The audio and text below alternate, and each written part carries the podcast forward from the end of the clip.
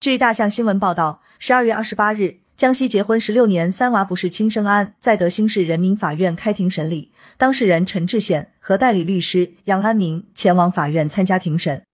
杨安明表示，针对陈志贤与妻子于某及第三者吴某之间的民事纠纷案件，他们已前往医院、学校、银行等多家机构现场调查取证，并将证据提交法院。当事人诉求除了要求法院判决双方离婚、孩子抚养权、夫妻财产分割以及返还多年抚养费之外，还要求妻子于某支付精神损害赔偿。全国司法案例赔偿标准是一到五万。鉴于案件比较特殊，我们是按照一个孩子赔偿十万主张的。